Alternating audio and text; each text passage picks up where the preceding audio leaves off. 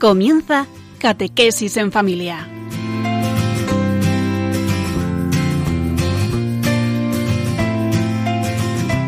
El sacerdote jesuita Diego Muñoz nos acompaña a lo largo de esta hora.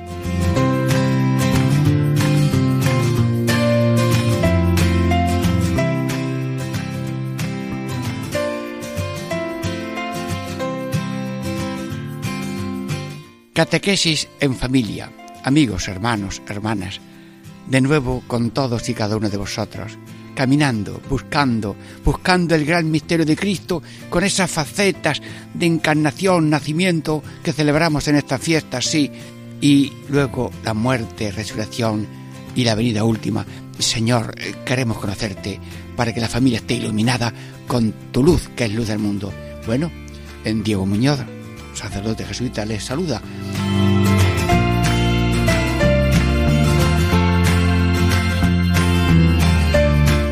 Cuál es el objetivo? Vamos a comenzar siete capítulos de la vida de Cristo, eh, así, lo, lo más global, encarnación, nacimiento, pasión, resurrección, ascensión y venida gloriosa. Bueno, ¿y hoy qué? La encarnación del Hijo de Dios.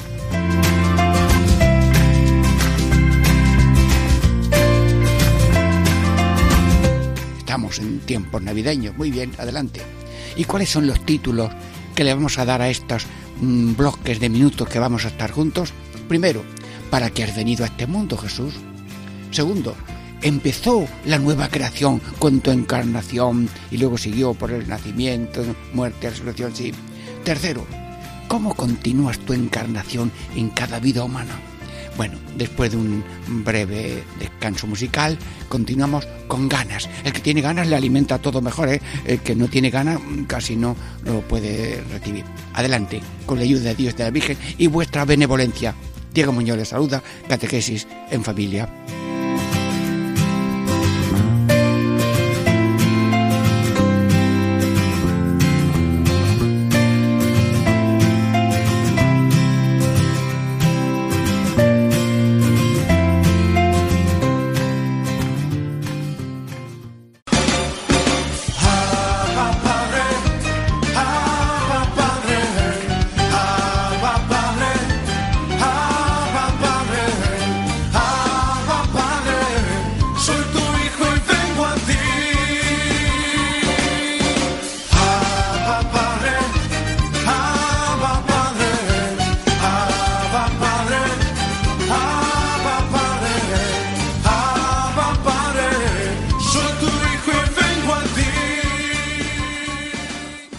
Catequesis en familia, primera parte. Estamos ya estudiando, contemplando el misterio de Cristo en sus momentos claves, en la encarnación del Hijo de Dios en estos tiempos navideños. Muy bien. ¿Y mm, cuál es el título de esta primera parte de este tema de la encarnación?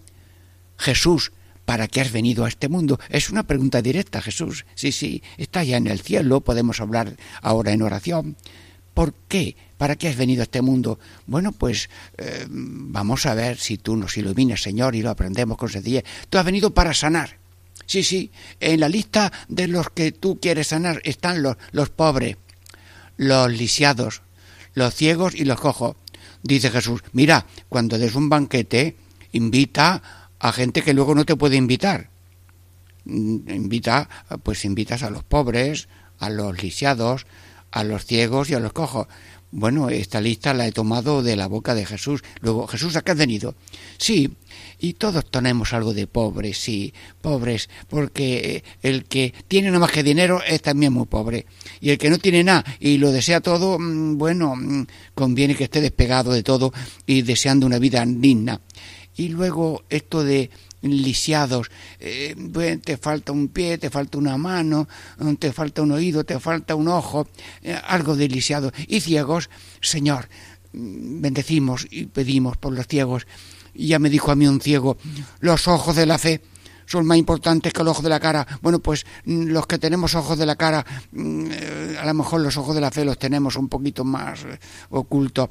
Dale también ojos de la cara a los que tienen los ojos de la fe, ciegos y cojos, eh, no pueden salir, tienen un pie cortado o tienen el pie un poquito enfermo. Señor, que todo el mundo asimile la situación suya porque eh, todo ser humano es Cristo completo. Le falta un pie, le falta una mano, yo no quiero que le falte, pero eh, no, no se hunde la realidad profunda de Cristo en, en cada uno aunque haya estas limitaciones, pero estamos hablando de que Cristo vino a sanar, a sanar la enfermedad mm, porque la sana o porque la llevas con holgura, porque la cruz, mm, si la llevas, ya no pesa, si la arrastras, pesa doble. Mm, Señor, enséñanos a creer de verdad que viene a sanarnos y que la sanación perfecta está en tu mano.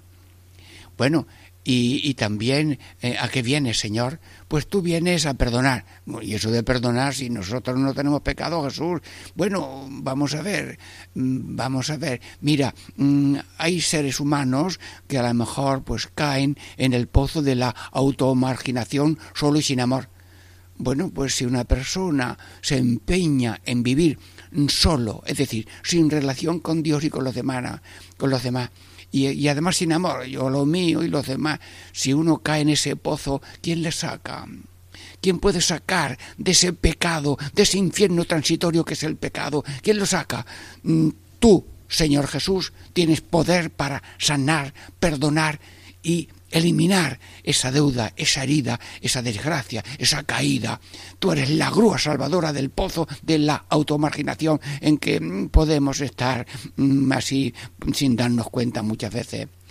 Tú has venido también a pagar la deuda de los demás. Bueno, mm, ¿y dónde está la deuda? Si yo llevo todas las cosas al corriente y pago enseguida que hago un encargo, ¿tengo deudas?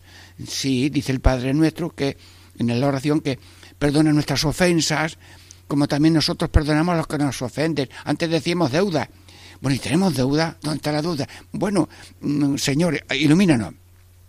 Resulta que el amor de Dios a mí es continuo, continuo, continuo, sin parar, sin marcha atrás y además con detalle. Bueno, ¿y, ¿y, yo cómo estoy en respuesta a ese amor? Pues me parece que me quedo corto. Luego ya tengo en la cuenta un déficit.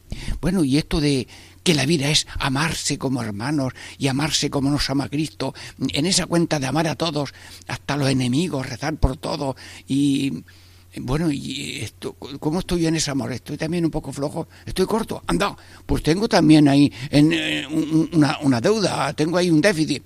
Bueno, Dios ha dicho que seamos como dioses que seamos como Dios y Dios es misericordioso. Sed misericordiosos como vuestro Padre Tear es misericordioso. Bueno, Padre Dios, me parece a mí que en esto de ser misericordiosos, con obras de misericordia corporal y espirituales, me parece a mí que tenemos ahí otro déficit. Bueno, como son tres los mandatos y tres los déficits, ya tenemos tres pecados. Yo no tengo pecado. Bueno, pues em, me acuso y me arrepiento y pido gracia para salir de estas caídas y, ser mm, agradecido a Dios Mm, ser servidor de los demás y tener misericordia del otro, que es mi hermano, que es mi Cristo, y lo que haga por él, lo hago por, por Cristo. Sí, viene el Señor a sanar. Pues gracias Jesús, ¿eh? Has hecho bien de venir, ¿eh? Y has venido de quién, ¿a qué? ¿A perdonar? Pues sí, perdónanos. Bueno, hay pecados de estos que se ven más gordos, contra los mandamientos o contra las bienaventuranzas. Bueno, sí, Señor, los clavos me están diciendo mm, que está mm, necesitada nuestra vida de lavarse en la sangre de Cristo. Jesús, es verdad que tú has inventado la lavadora de sangre, porque hay muchas fábricas de lavadoras, pero lavadora con sangre de las venas de tu corazón de Dios, hombre, eso no, no lo había inventado. Pues dice la escritura que los que van al cielo con vestiduras blancas, ¿dónde han lavado las vestiduras blancas? En la sangre del Cordero. Bueno, y San Juan de Ávila, doctor de la Iglesia Universal, dice que confesarse es lavarse la sangre de Cristo. Luego, la lavandería de sangre la tiene nada más que Dios y los servidores somos los sacerdotes. Sí, sí, sí, mm, tenemos mucha experiencia de que el ser humano queda animoso, resucitado, como ha dicho Benedicto XVI, y como dice el Papa Francisco, el que se confiesa, vida nueva así como lavanderías mm, de autoservicio. Bueno, pues el autoservicio con un poco de alguien que te enseña la máquina, que te dice lo que tienes que hacer, un, declarar las cosas, arrepentirte, proponer una vida nueva, pedir perdón. Ah, bueno, Señor, tú has venido a algo muy grande que es sanar y perdonar. Decía un niño después de confesarse, bueno, los pecados de los chiquillos son a veces nada. Me ha quitado un camión de encima. Es decir, el niño expresó con esa metáfora tan grande que tenía una gracia muy grande. Sí, sí, es muy bonito quitarse pesos.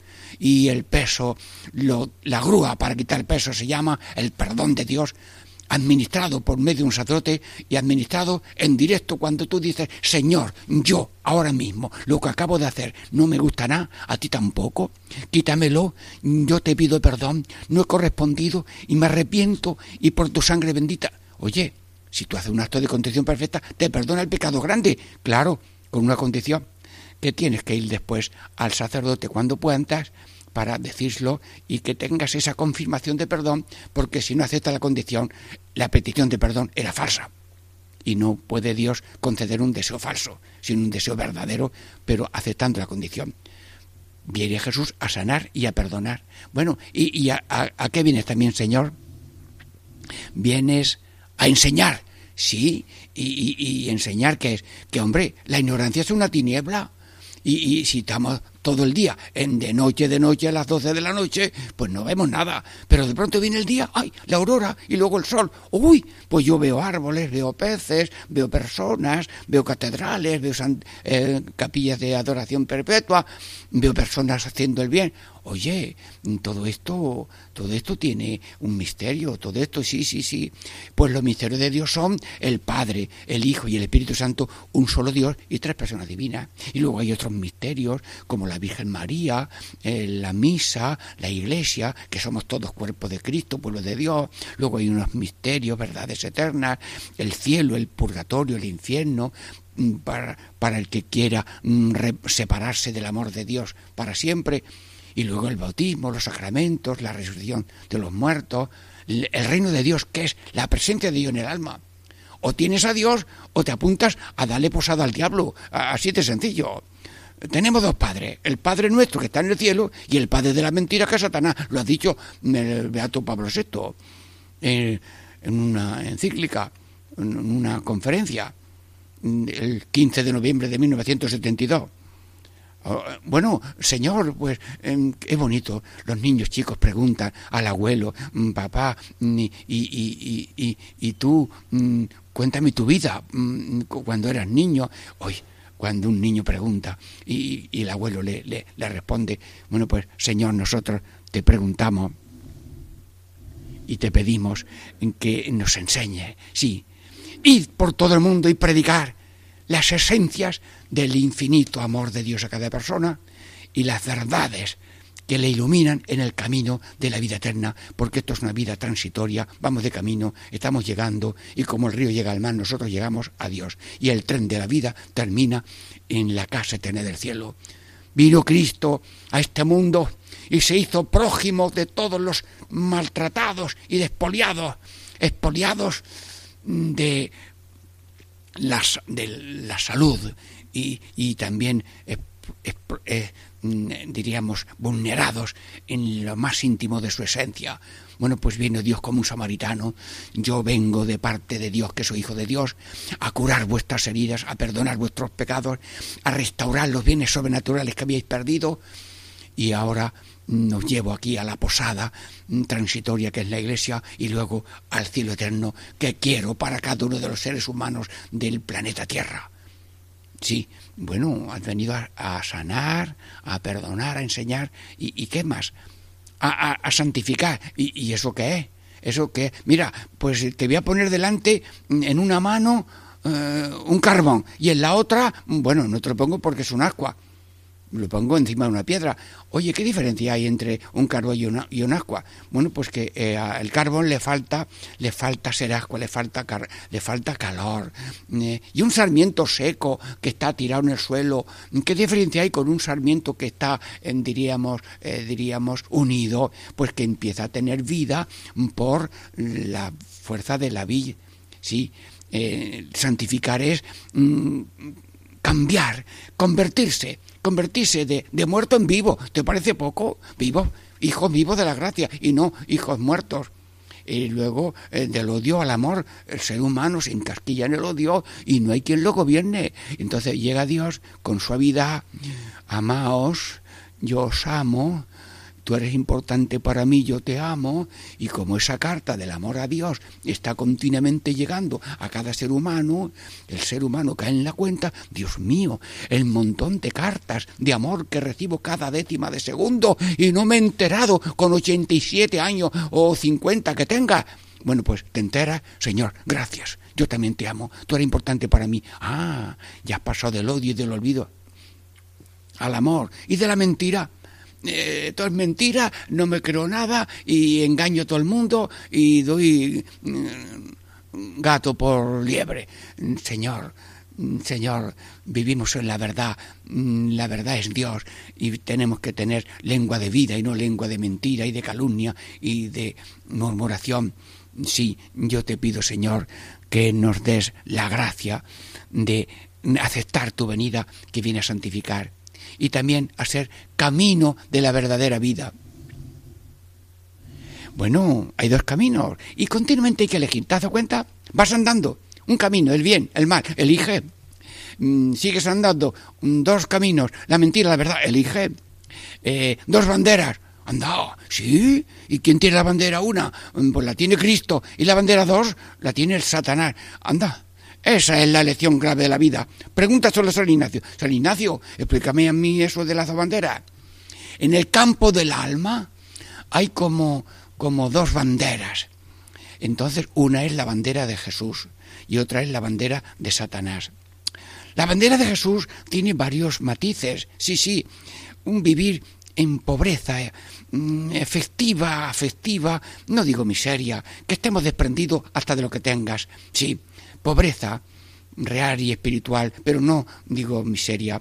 Y luego que tengas hambre de humillaciones sin dar motivo para ello, por así parecerte más a Dios Cristo tan lleno de humillaciones con fecha de ahora mismo, porque lo hemos echado en el odio, en el olvido y en la omisión, y lo tenemos encerrado, olvidado, y Dios calladito, esperando que lo saquemos del, del hoyo del olvido y de la omisión. Y entonces eh, Jesús, mm, luego en esa bandera de Jesús está eh, no tenerle miedo a la cruz, no tenerle miedo a la humillación, no se busca la humillación, pero es que viene. Y como viene hay que ver cómo se acepta. Porque el problema de un salivazo no es que tan... Eh, un salivazo, porque eso es cuenta que Dios le pedirá al otro. Pero la cuenta tuya es cómo aceptas tú el salivazo, con rabia, con odio o con un salivazo todavía mayor. Ah, amigo. Luego, nunca enemigo de la cruz. Eso es lo que nos pide San Pablo, no se eche enemigo de la cruz. Luego hace falta la bandera de Jesús. Y además la bandera de Jesús es amigo de los pobres. Estar, ser pobre, estar con los pobres, aprender de los pobres, ayudar a los pobres, y el que quiere vivir sin pobre, él mismo se ha condenado porque ellos son escalera y luz de salvación. Bueno, y la verdad como clima. El mar de la verdad es el mar donde están envueltos todos los de la bandera de Cristo. Pero hay otra bandera que es la bandera de Satanás. Y la bandera de Satanás, como lo echa sus sermones, eh, Satanás echa sus sermones. ¡Demonios! ¡Escuchadme! ¿Qué? A todo el mundo meterle ambición hasta las narices, que tengan ambiciones. Y si pueden también tengan aunque sea robado lo que sea, ambición porque es que al ser rico viene la soberbia y el van honor. Y ya cuando hay van honor y soberbia el ser humano se ciega y comete todos los pecados. Y el primer pecado es de pobres nada, ni verlos, vamos, eh, ni, ni vivir donde ellos viven, ni querer cruzarse por donde ellos están, y no pasar nunca por la calle por donde hay pobres. Mm, vamos, mm, la bandera de Satanás tiene un programa de, de riquezas, ambiciones, de nada de, de humillaciones y de honores, y luego de pobres nada. Satanás.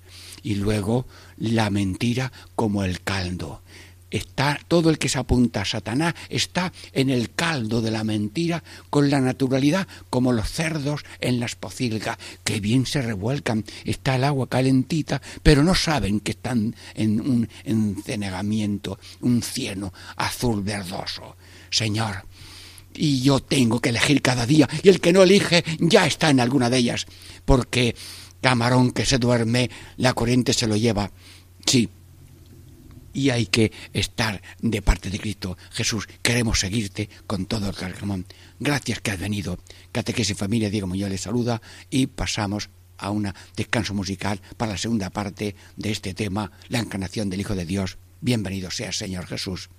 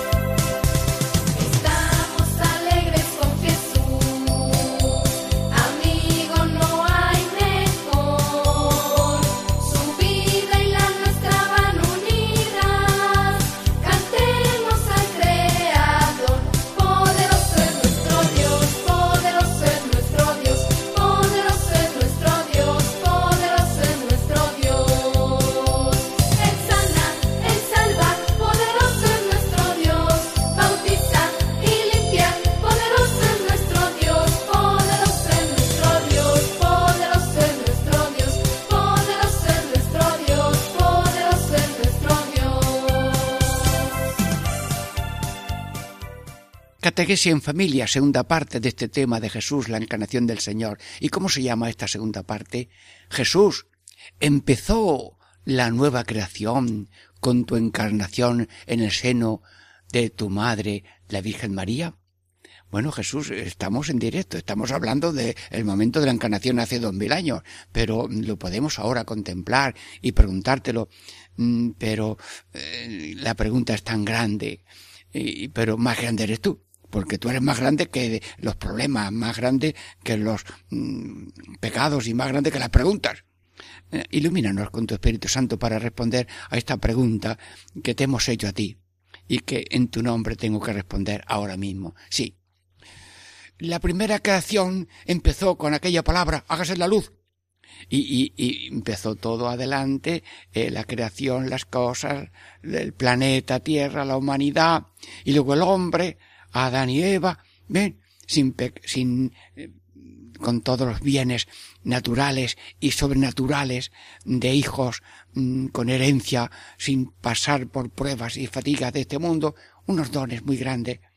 pero eh, Dios quiso probarlos y mm, les puso una prueba, desobedecieron y ya eh, se hicieron no continuadores de esa mm, desgracia y empezó ya un desorden en la naturaleza, un vacío y una lucha más grande de prueba en este mundo. Pero el, el plan de Dios, que era el bien total, integral y eterno después de una prueba en este mundo, mm, se le dolió a Dios que, hubiera sido rechazado. No es que Dios lo quitó, sino que fue rechazado, fue despreciado. No cumplieron mm, ese mínimo de, de prueba mm, para ver si eran dignos de agradecer, sometiéndose a esa prueba a un infinito amor que Dios había desplegado en la naturaleza y sobre todo en la creación del hombre y de la humanidad. Bueno, entonces Dios esperó que la humanidad creciera y, y, para darle la sorpresa no solamente de la creación, sino de una nueva creación, haciéndose el Hijo de Dios, de la Santísima Trinidad, el Hijo de Dios, eh, se hiciese hombre en la humanidad que venía a redimir. Sí, estamos entonces contemplando la encarnación. Y ya todo el mundo lo sabe, la Virgen estaba orando pues, seguramente para pedir eh, la salvación del mundo, que viniera un Salvador, y precisamente ella que estaba preparada para eso, se encarnó Jesús en sus entrañas y todo empezó una nueva era, una nueva humanidad. La nueva creación empezó con Cristo en su encarnación, porque la humanidad, ese árbol de la humanidad, recibió un injerto en una ramita bonita que es Marigen, y hubo un injerto de, de Jesús en aquella Madre bendita, y tomó naturaleza humana, y la naturaleza humana, tomada de la Virgen, y la naturaleza divina, que era hijo de Dios, salió una nueva persona encarnada, la segunda persona de la Santísima Trinidad. Jesús ya está entre nosotros. Claro, recién pequeñito en el seno materno, solamente poco a poco lo sintió tu madre. Nosotros no te podemos hacer mm, alguna entrevista, pero ¿qué dijiste tú cuando empezaste ya a ser persona humano, una persona divina, pero humanizada, verdaderamente? Pues lo dice la escritura. Aquí vengo, Padre, para hacer tu voluntad. Y la voluntad tuya era la nueva creación que empezaba en ese momento. Porque al encarnarse el Señor, todo queda asumido por Él. La materia, porque ella tiene materia. En un cuerpo natural tomado de la Virgen, pues hay materia. Y luego el espíritu, mm, cuerpo, sangre, alma y divinidad de Cristo, formando una sola persona divina. Ya lo espiritual y lo material queda asumido y ya todo es suyo, la creación y todo lo humano. Y todo ser humano le pertenece a Dios por creación y además por encarnación. Y luego por redención que vendrá después, manifestada. Sí, Señor, gracias que has venido y te has encarnado por nosotros. ¿Para qué? Para romper los efectos de aquel pecado original. Hubo una ruptura con Dios y hubo una ruptura fraterna porque los dos primeras familias se pelearon allí, Caín y Abel. ¿Dónde está tu hermano? ¿Y a mí qué me importa mi hermano? Ya empezó el odio y la muerte. Y así vivió la humanidad, creciendo en esa ruptura con Dios, pero buscado, buscando a Dios y Dios buscándolo a ellos por medio de profetas y de revelaciones parciales, preparando a la humanidad al momento clave de la encarnación. Y cumplidos muchos años de la creación y cumplidos muchos años de eh, la humanidad en el planeta Tierra, en el momento, en un silencio de Dios, Dios entró en el silencio de la encarnación en el seno de su madre.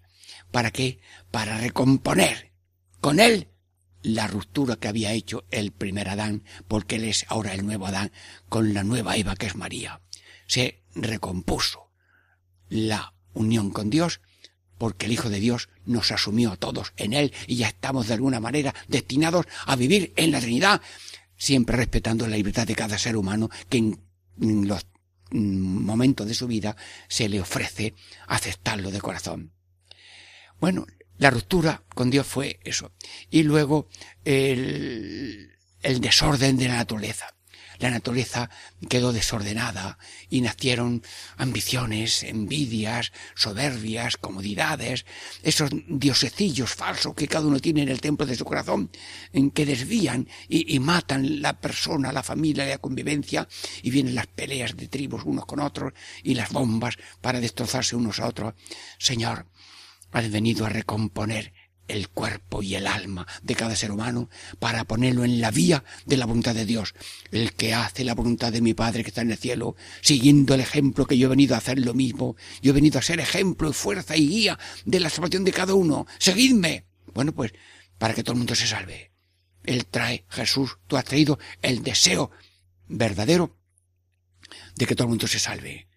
Para recuperar por el, perdón, por el bautismo, la gracia original. Y luego también el desorden de la naturaleza, mm, pues también reformarlo con la gracia santificante. Pero el que no esté bautizado y tiene deseo de bautizarse, también participa. Y nunca sabemos cómo Dios le da a cada uno la gracia que necesita para salvarse. Pero a todo el mundo se le pide caminar hacia la luz con la fuerza del Espíritu Santo que le guía a todo ser humano. Luego la creación la creación primera, luego viene la creación segunda, en que lo natural ha sido asumido en la carne y lo espiritual en su alma injertada en la vida que es Cristo. Señor, y, luego mm, eh, todo el mundo, desde entonces, el cosmos, el mundo, la historia y la iglesia, desde Jesucristo, especialmente con el envío del Espíritu Santo, están continuamente dirigidos por la gracia de la salvación de Dios. Jesús, bendito y alabado seas, que con la encarnación has comenzado la nueva creación para que todo el mundo tenga la posibilidad de rehacerse como persona, de sanar a las familias, de vivificar a los pueblos, de revitalizar las naciones y de enemigas que se hagan hermanas, porque todos en el fondo somos una sola familia, porque tenemos un mismo comienzo que es Dios, un mismo final que es Dios, venimos de un nosotros que es la Trinidad, vivimos en un nosotros que es la humanidad, el cuerpo místico, místico de Cristo, pueblo de Dios, al que están invitadas todas las naciones y todos los pueblos y vamos camino de un nosotros, que es la eternidad feliz. Venid benditos de mi Padre al cielo que os tengo preparado. Jesús, gracias.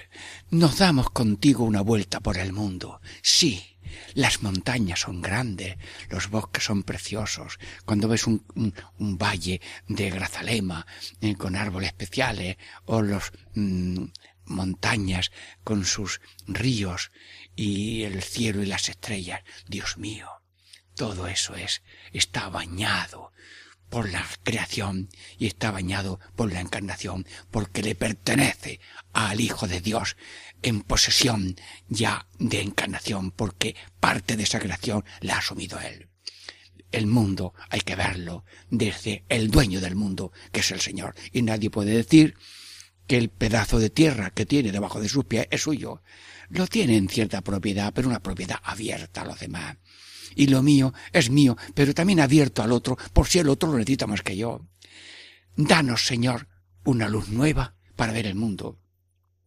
Danos una luz nueva para ver la historia la historia del mundo. Sí, eh, hay naciones, eh, hay emigraciones, estamos ahora en el estudio de la teología de las migraciones, cómo el ser humano tiene por esencia en el caminar, el cambiar si le conviene, el buscar nuevos horizontes, el salir de una situación de miseria en buscando un nivel de vida mejor, el derecho del ser humano a tomar un parte de la creación que de Dios para todos.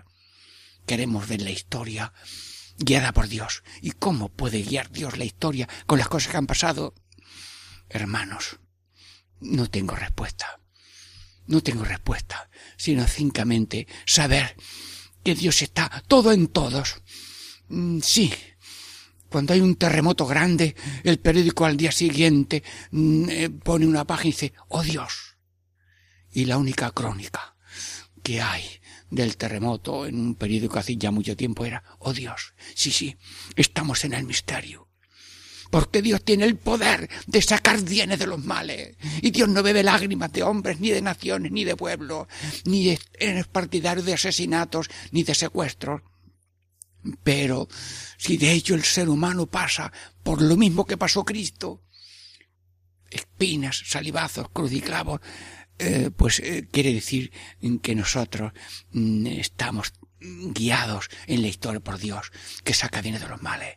Y sacamos bienes de que hay que ser solidario, de que somos hermanos, que venimos de Dios y vamos de Dios, que tenemos que dejar las armas de la destrucción para tomar las almas de la construcción, de la civilización del amor, que es pues un consumo moderado, una solidaridad, una, eh, diríamos, eh, compartir las cosas, una serenidad de vida y no una civilización de odio con consumo, ni, eh, diríamos, sin cultura de compartir. Te pido, Señor, que con este recuerdo de tu nueva, de tu nueva creación, veamos la historia misteriosamente guiada por ti. No se mueve la hoja de un árbol sin que Dios le mueva un cagamiento. Cuanto mucho más mueve el pulmón, el corazón y, el riñón, que está tan cerca y tan dentro, porque cada uno en su mismo cuerpo lleva el evangelio de la nueva creación y de la nueva mm, redención. ¿Quién mueve tu corazón? ¿Quién mueve tus entrañas? ¿Quién mueve tu hígado? Sí, si no mueve Dios la mano, yo no tengo ni mano ni movimiento. Luego quiero ver las cosas desde Dios, que todo es de Dios, pero le da unas leyes naturales, que a veces hay degradaciones, que hay limitaciones y que hay abusos de la libertad humana, y viene Dios a llorar los llantos de la humanidad. El otro día veía yo una mujer con su niño pequeño llorando y bueno, ¿y qué pena tiene? Mi niño está malito. Ay, Señor, Recé por él en ese momento y escribí en un libro de firmas del padre Tarín, Señor, no oyes ahora mismo las lágrimas del niño y de la madre y firmé allí, cúralo, Señor, cúralo mm, con la fe, con la esperanza y con la caridad y la salud pronta de ese niño y de tantas peticiones que salen de todo corazón al corazón de Cristo a través de los intercesores. Bueno, mm, que veamos el mundo, la historia y la iglesia como un reflejo continuo de la nueva creación del Señor. Terminamos esta segunda parte y nos esperamos con un descanso musical para la tercera parte de esta meditación de la encarnación del Señor. Diego Muñoz les saluda, Catequesis en Familia.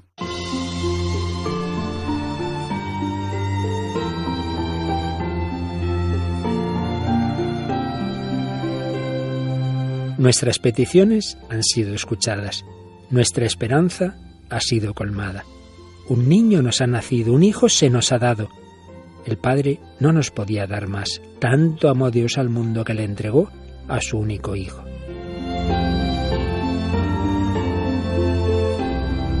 Radio María transmite esa buena noticia que el ángel anunció a los pastores. Os ha nacido un Salvador, el Mesías, el Señor. Gratis la hemos recibido, gratis queremos compartirla y decir a cada persona, también para ti ha nacido Jesús. Es tu Salvador, te quiere sacar de tu desesperanza, de tu tristeza, de tus esclavitudes, de tu egoísmo, de tus situaciones de muerte.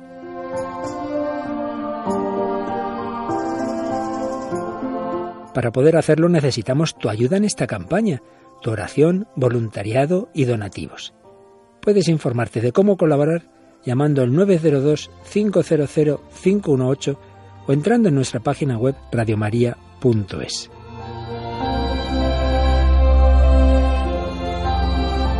Así podremos llegar a todos los hombres y decirles de corazón, feliz Navidad.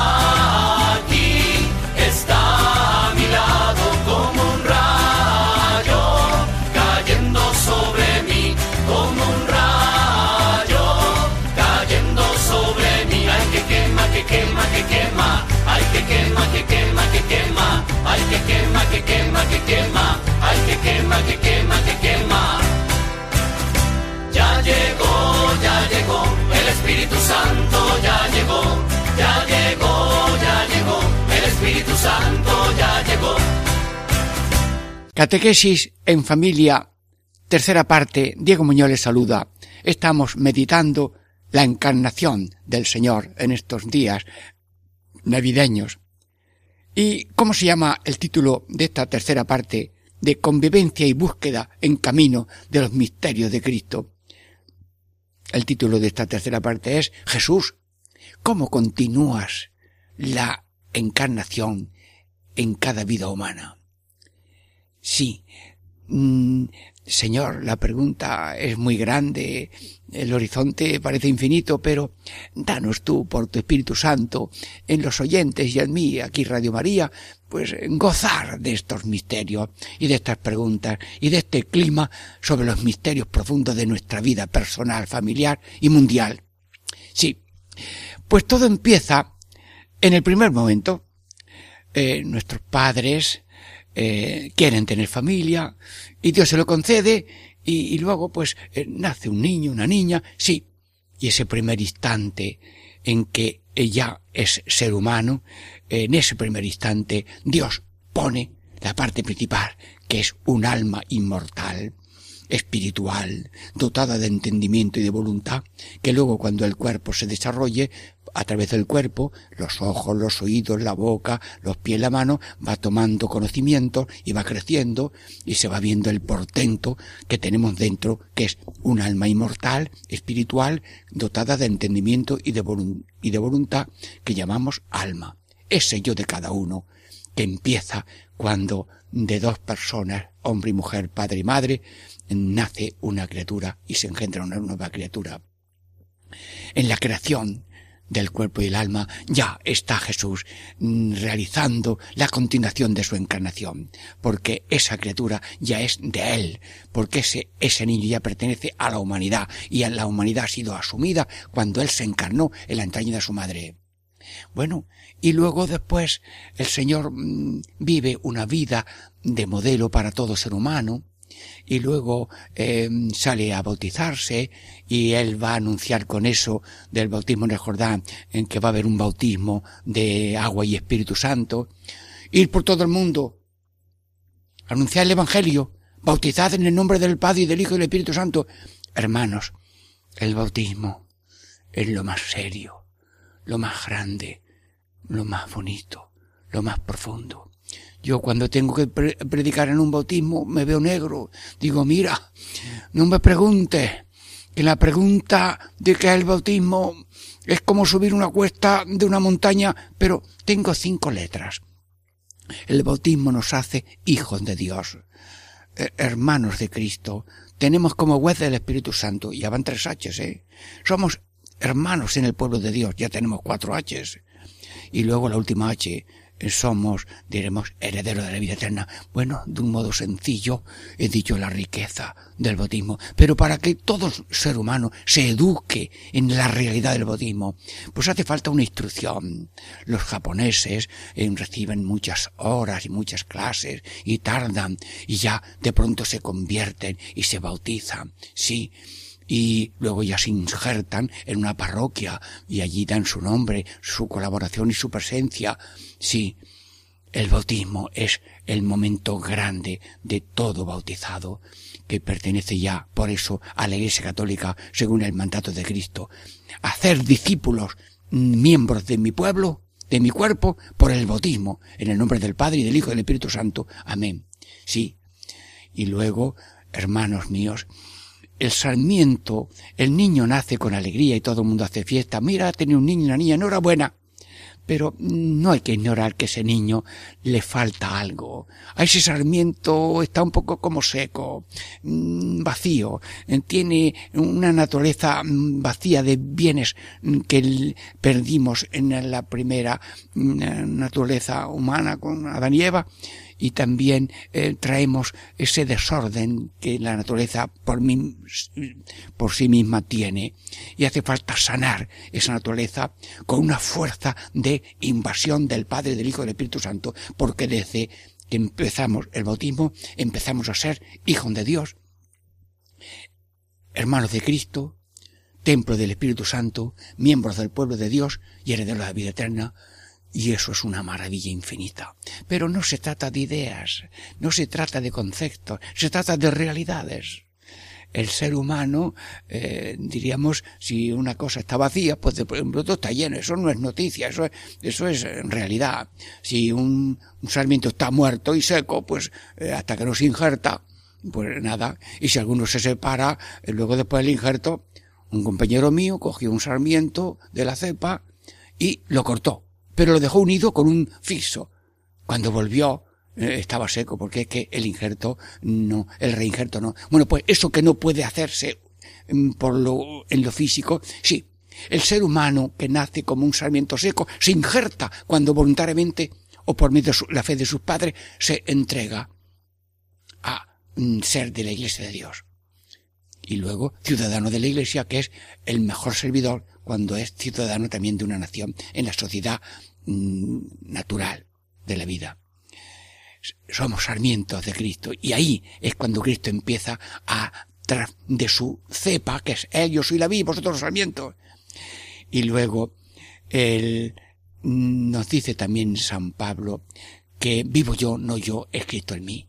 Hermanos, nosotros somos como las manos del cuerpo. Si la mano está unida, funciona y tiene la vida, la vida del cuerpo. Pero si la mano está cortada, como ha pasado alguna vez, que un marinero perdió una mano y lo llevaron y, los, y los médicos le unieron otra vez la mano, podemos volver a ser mano injertada, porque el pecado que nos desune de Cristo nos vuelve a injertar, cosa que no se puede hacer físicamente porque un injerto de un olivo.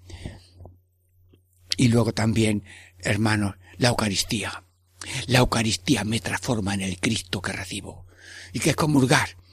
Pues con el Señor, por la comunión, nos mm, perdona los pecadillos venía de cada día, nos alimenta la vida de fe, esperanza y caridad, nos amansa las pasiones, domina la sensualidad y nos da fortaleza para no cometer pecados graves. Pero es que comulgo a Cristo y me convierto en Cristo. Sí, quiero ser Cristo y, al, y ya no soy yo escrito en mí y por tanto mis pensamientos, mis palabras y mi obra se van transformando hasta transformamos la cara. Una persona eucaristizada mm, vete a un convento. Mm, claro, la falta de mucho sol a lo mejor está un poco más clarita, pero cómo están transparentes de luz de Dios y de gracia y de sonrisa.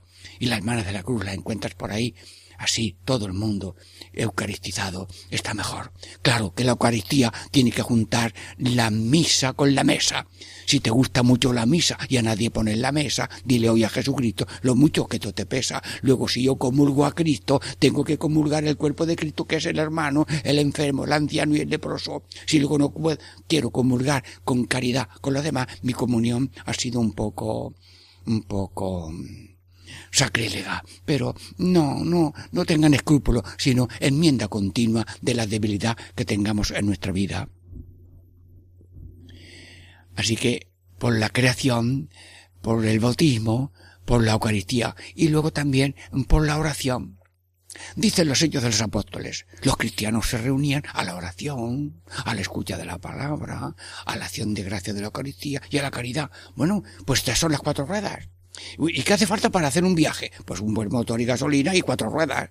Como te falte una rueda o dos, mm, eh, tú no, tú no vas por buen camino. Esto no marcha. Luego, ¿cómo se alimenta ese ser Cristo y que la nueva creación de Cristo venga a nosotros? Pues se alimenta con la oración. Hermanos, el otro día me enseñaron un vídeo en que un niño hablaba de ¿Dónde está Dios? Dios está en la oración. Pero yo en boca de ese niño, que es un reportaje que han hecho muy bonito, yo me, me sorprendí mucho. Lo escuché yo de un jesuita eminente hablando a otro. Dios está en la oración. Y Dios está donde hay un grito que pide socorro, donde hay alguien que pide ayuda, Dios está en la necesidad, en la debilidad, en el pequeño, en el pobre, en el, el que está abandonado, en el que se está hundiendo, mm, porque ha caído de una, mm, de un barquito de estos, de cayucos de estos, sí, señor, y uno, una mujer que estaba embarazada cayó y no salía y un guardia civil se tiró, la, arrancó para arriba y la salvó y, y, averiguaron cómo era el nombre de ese guardia y la familia lo supo y, le llamaba padrino. Sí, porque le salvó la vida a ella y al niño que luego después nació a su tiempo. Por tanto, hace falta la oración, la oración continua, hermano mío. La oración es humildad, es decir, te necesito. Y el que dice no te necesito, eh, ha perdido el pie, la mano y los ojos y todo. Y, y claro, ¿dónde vas tú? Si no te funciona nada. Según Dios. Clamas a Dios y ya todo empieza a tener luz, fe, esperanza, caridad, paciencia, justicia, fortaleza, templanza, oración, la palabra. Nos alimentamos con la palabra. Los animales se alimentan por la boca y nosotros también comemos, sí, otros alimentos, pero incluso animales que se sacrifican para alimento de la humanidad. Pero hace falta también en alimentarse con la palabra. Dichosos los que escuchan la palabra de Dios. No solamente de pan vive el hombre, sino toda palabra que sale de la boca de Dios. Y a un pobre le ofende, si solamente le das pan, tienes que darle palabra. Y una familia religiosa daba bocadillos y un libro para que también se aprendiera algo o decirle un saludo y hablar con él. Estos que visitan las personas por la noche en sus sitios que están allí durmiendo y a lo mejor no quieren irse al albergue, hablan con ellos, les hablan y les animan. Y a veces cuando no das dinero, pero le das un saludo, eh, dice, mira, no me has dado dinero, pero me has dado tu mirada, tu cariño y tu, porque no sabía lo que tú me habías dicho que somos hermanos y que Dios no falta a nadie, pero mm, hay que colaborar mm, con la mm, providencia que Dios nos pone en la solución en la misma mano, pero hay que mover y colaborar. Oración, palabra, Eucaristía y caridad. Bueno, eh, entonces, y la Eucaristía, hermanos míos, no podemos vivir sin la Eucaristía, decían los cristianos primeros. Y los mataban, bueno, si consagras y escuchas la, participas en la misa, te matamos. Bueno, pues mátanos, pero mm, si no tenemos Eucaristía ya estamos muertos. Y preferimos dar la vida que vivir muertos. El que no come, pues está muerto. Pero Dios es tan amable que no anuncia a los demás que uno está muerto porque si se reflejara en nuestro vestir, en nuestra cara, eh, la, la, la, muerte interior, eh, eso no, pero Dios lo disimula. Y a veces algunos que tienen más dinero, pues lo disimulan más porque tienen mejores trajes y luego medicina y todo, mm, pero mm, Dios no quiere que se vea. Dios no quiere que se vea que uno ha roto con Dios, ha roto con los hermanos, ha roto consigo mismo y ha roto con la creación. Y un nudo que rompe con los cuatro mm, nudos mm, colindantes, pues se ha muerto. Yo te pido, Señor, que mm, crezcamos en el aprecio de tu encarnación y de los misterios tuyos para seguirte en todo momento cumpliendo la santa voluntad. Catequesis en familia, Dios les bendiga a todos en el nombre del Padre y del Hijo y del Espíritu Santo y felices fiestas de Navidad y Año Nuevo.